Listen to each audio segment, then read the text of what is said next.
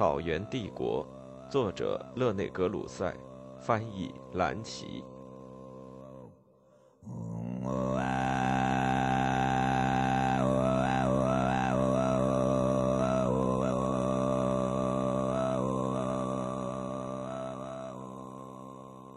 第十章：清查韩国。一、金帐、白帐和西班乌鲁斯。成吉思汗曾把伊尔迪什河以西的草原，即谢米巴拉金斯克、阿克摩棱斯克、图尔盖、乌拉尔斯克、阿台和花拉兹莫本土，分给长子朱赤。朱赤在他之前六个月去世。成吉思汗死时，将这块领地留给朱赤的儿子们，特别是次子拔都。拔都在获得1236至1240年的远征胜利之后，把原清察人和保加尔人的全部地盘并入领地。此外，还成了罗斯诸公国的宗主。拔都的韩国，仅欧洲部分就是一大片。首先是由黑海以北的纵向草原带组成，即乌拉尔流域。顿河、顿涅茨河、第聂伯河和布格河诸河的下游，德涅斯特河河口和普鲁特河下游。它还囊括了穿过库班河、库马河和杰列克河流域的连绵不断的高加索北部草原。简言之，它囊括了古代欧洲斯基泰人的整个地区。此外，它还延伸到保加尔人之地，或者说。延伸到由伏尔加河中游及其支流卡马河灌溉的耕地和森林地带，像希罗多德描述的古代斯基泰人的地区一样，这片无垠的欧洲的蒙古利亚草原是荒无人烟的浩瀚草原。卢布鲁克的报道使我们对他有些了解。再往东，沿路我们除了天地以外，什么也看不见。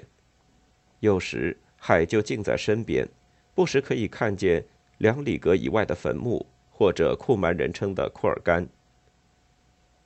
蒙古部落，或者说由蒙古人担任长官的突厥部落，在这荒漠的地方漫游。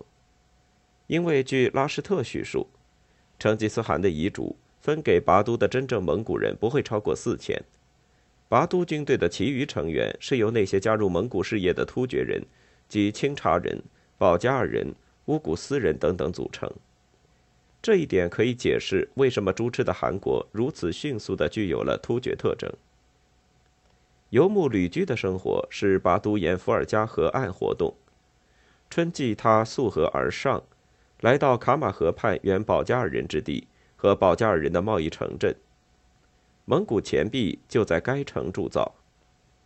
八月，他开始顺流而下，在河口扎营。他的扎营地预示了后来他的都城即大萨莱城的建立。正是在伏尔加河下游，卢布鲁克获准到他的营帐中。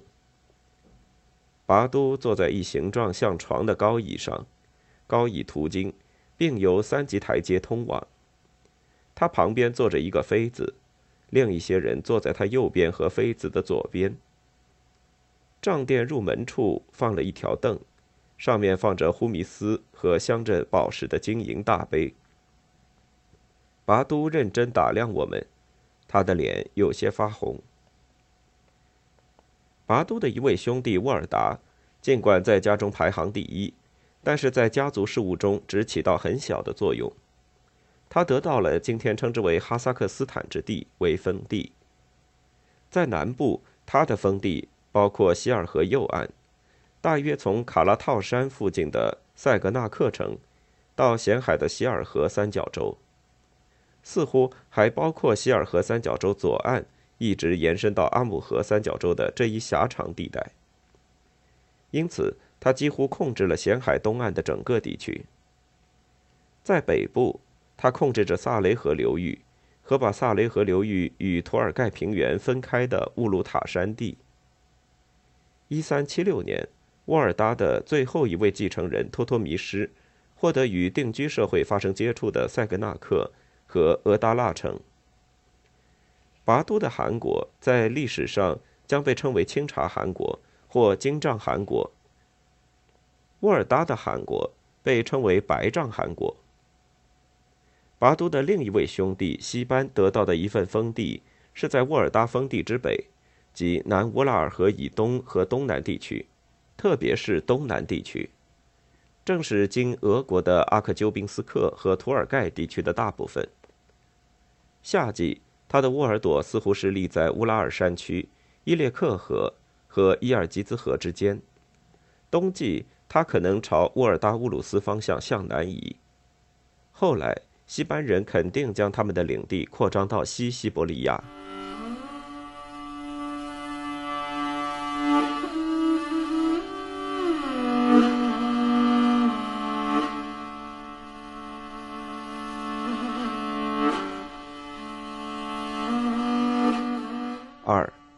拔都和别尔哥。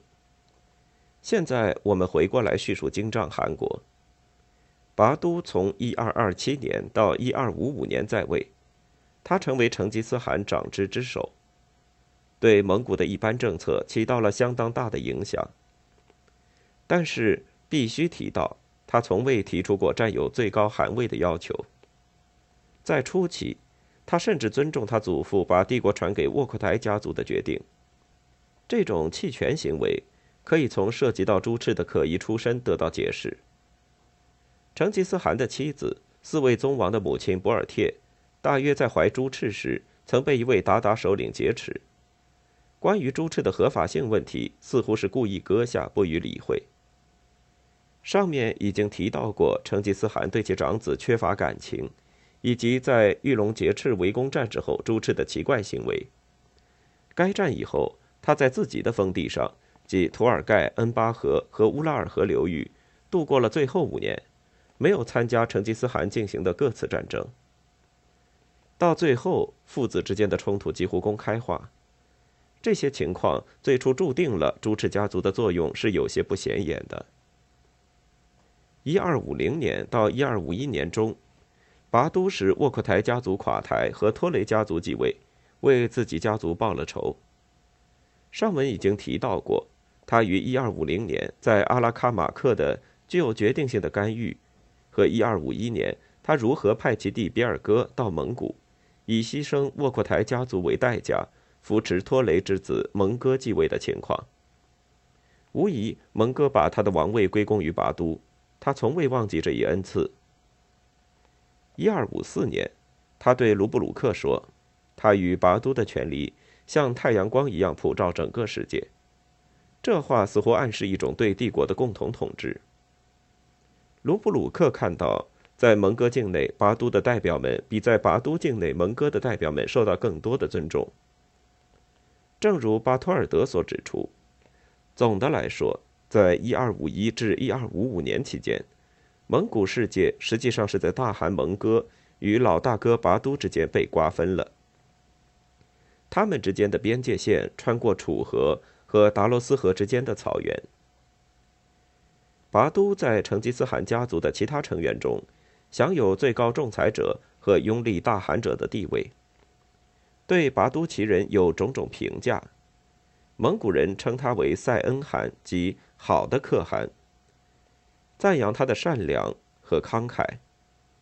然而，对于基督教世界，他似乎是一二三七至一二四一年间，在俄罗斯、波兰和匈牙利进行的那些能够表现他的特征的各次战役中。所实施的难以形容的残暴行为的煽动者，普兰加尔兵摘录了对他所做的互相矛盾的描述。他待自己人性情温和、和蔼、慈祥，但在战争中非常残酷。一二三七至一二四一年的这次欧洲战争，经斯拉夫人的俄罗斯、波兰、西里西亚和摩拉维亚进入匈牙利和罗马尼亚。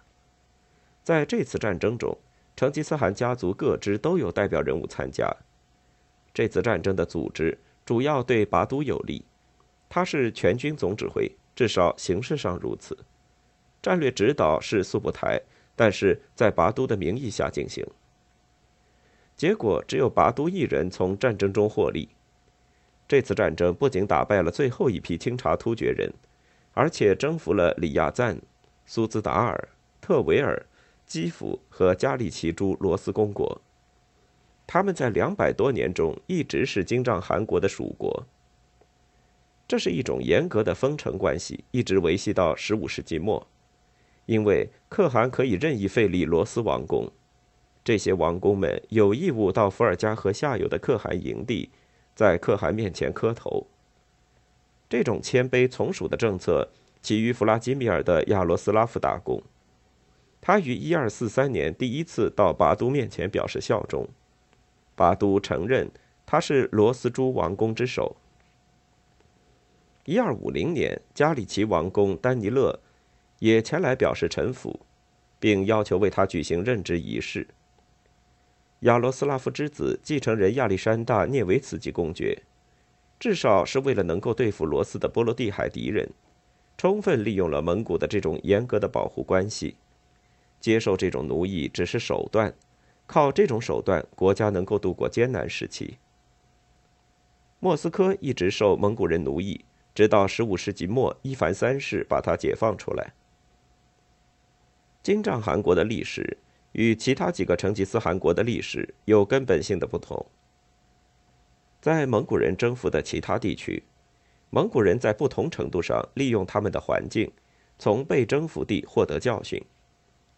在中国，忽必烈及其后裔成了中国人；在伊朗，以何赞、完者都和布赛因为代表的序列兀后代们，成了波斯的苏丹。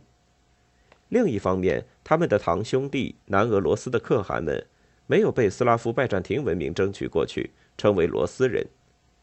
像他们的地名所暗示的那样，他们仍然是清察汗，即清察突厥游牧部落的继承人。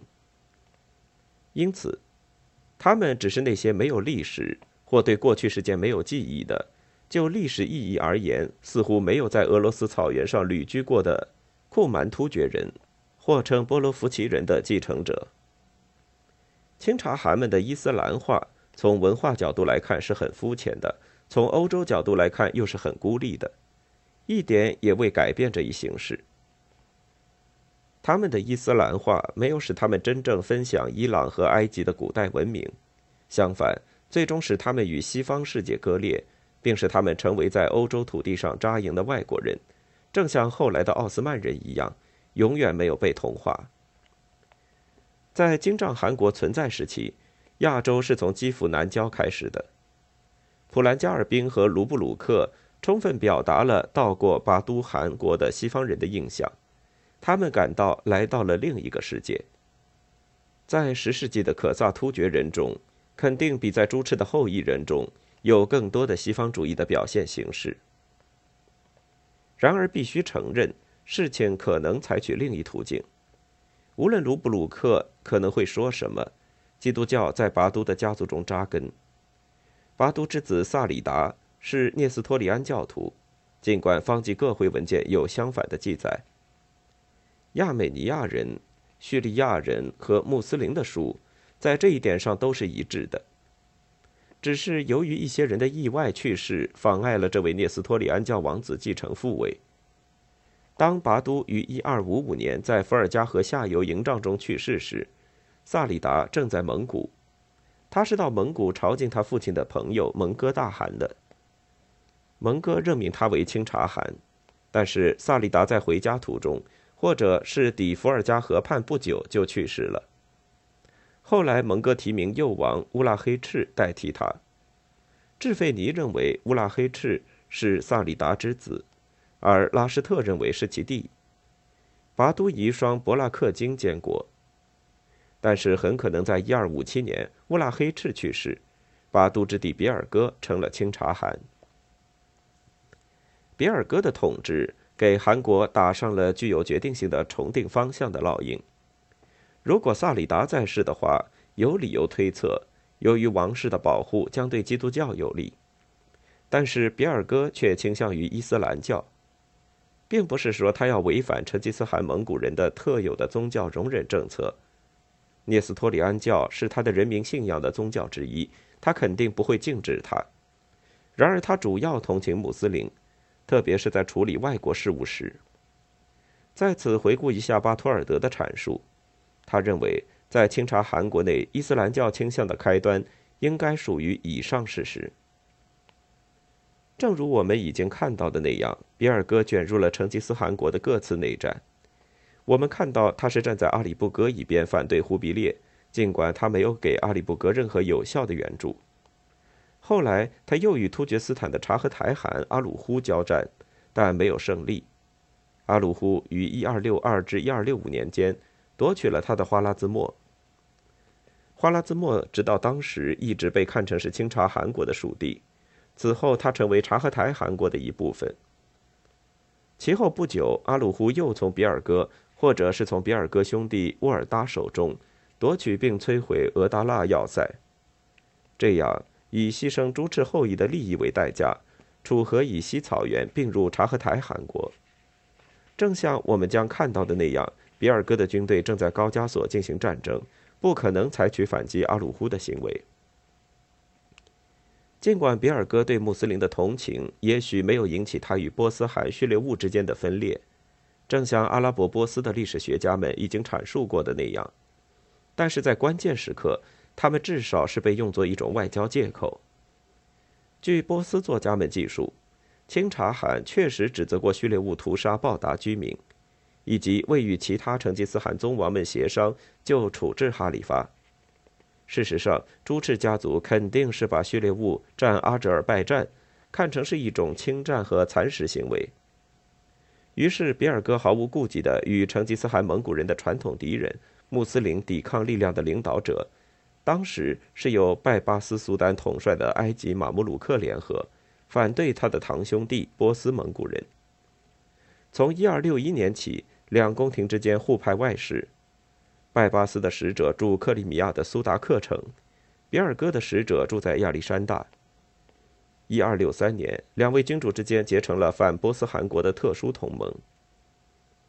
拜巴斯从这次和解中获得双倍利益，从此他可以在金帐汗国的臣民、清查突厥人中征集新的马穆鲁克，补充他的军队。